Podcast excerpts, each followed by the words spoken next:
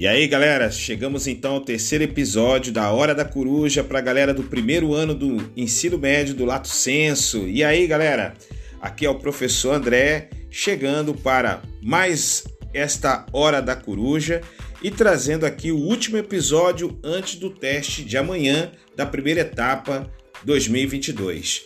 Hoje é para falar exclusivamente do capítulo 5, que é o capítulo que fala de cultura e linguagem. Galera, ficar atento para entender o seguinte, já que a linguagem é o que nos faz mais humanos, como já dizia Aristóteles, já no comecinho ali do capítulo. E é através da linguagem que o homem desenvolve aquela transformação da natureza para a cultura, como eu descrevi para vocês nesta semana em sala de aula. Porém, como eu havia dito para vocês, vocês sabem muito bem que o animal também tem linguagem. Porém, a linguagem do animal ela é exclusivamente instintiva. O homem ele vai além do instinto, ele vai para a complexidade da linguagem, na qual ele também é um homem de simbologia. Ele simboliza e depois ele convenciona as coisas.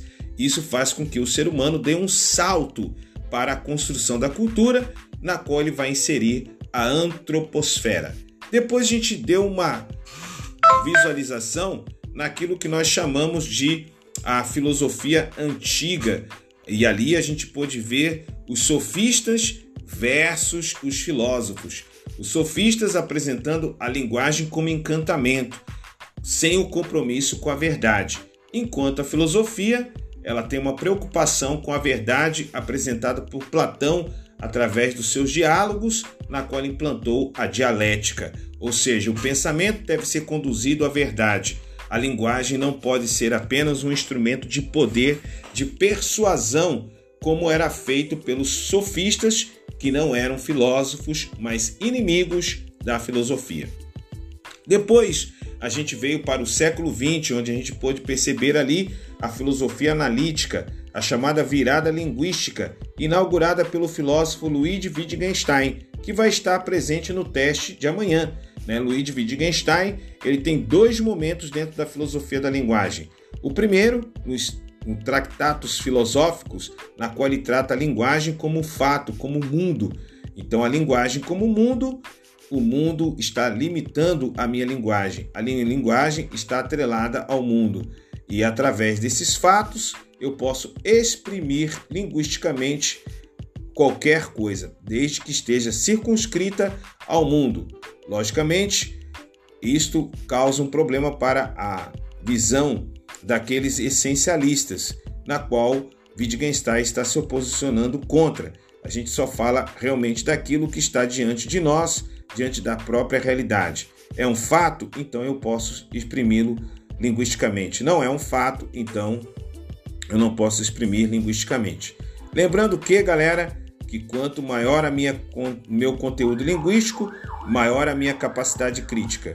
Quanto menor o meu conteúdo linguístico, menor a minha capacidade crítica. E aí eu dei o exemplo para vocês do livro do George Orwell, 1984, na qual lá está inserido o famoso dicionário Nova Língua, que o sistema do Big Brother, não o Big Brother da Globo, o Big Brother ali que George Orwell descreve lá em 1948, um sistema que controla partidos e controla a vida das pessoas através do que?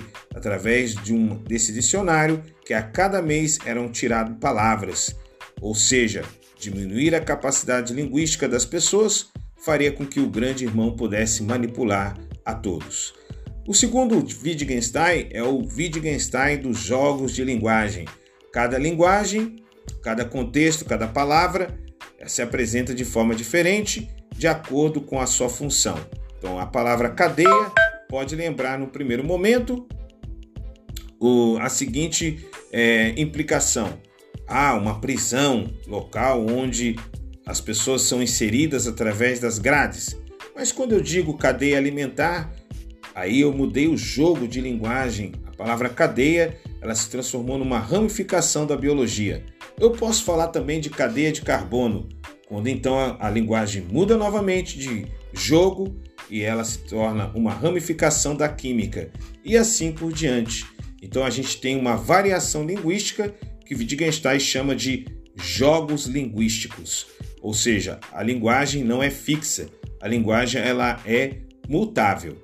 E terminando, a gente viu as três características de cultura: a cultura como valor, pautada na intelectualidade da pessoa, a cultura como alma coletiva, a partir do país na qual estou inserido, a cultura na qual estou é, participando ou na qual eu nasci, e a cultura como mercadoria. Eu também vendo cultura quando a arte, o cinema, né, a literatura vendem seus produtos, então a, arte, a cultura se torna uma mercadoria. Galerinha, é isso. Terminamos aqui o último episódio antes do nosso teste. Estou esperando meu 10. A hora da coruja se encerra do teste e a hora da coruja vai voltar para nossa prova da primeira etapa lá no mês de abril, quando a gente também vai fazer aí episódios de revisão para vocês. Um abraço, galera, em tudo a mais servido, professor André. Finalizamos aqui a hora da coruja.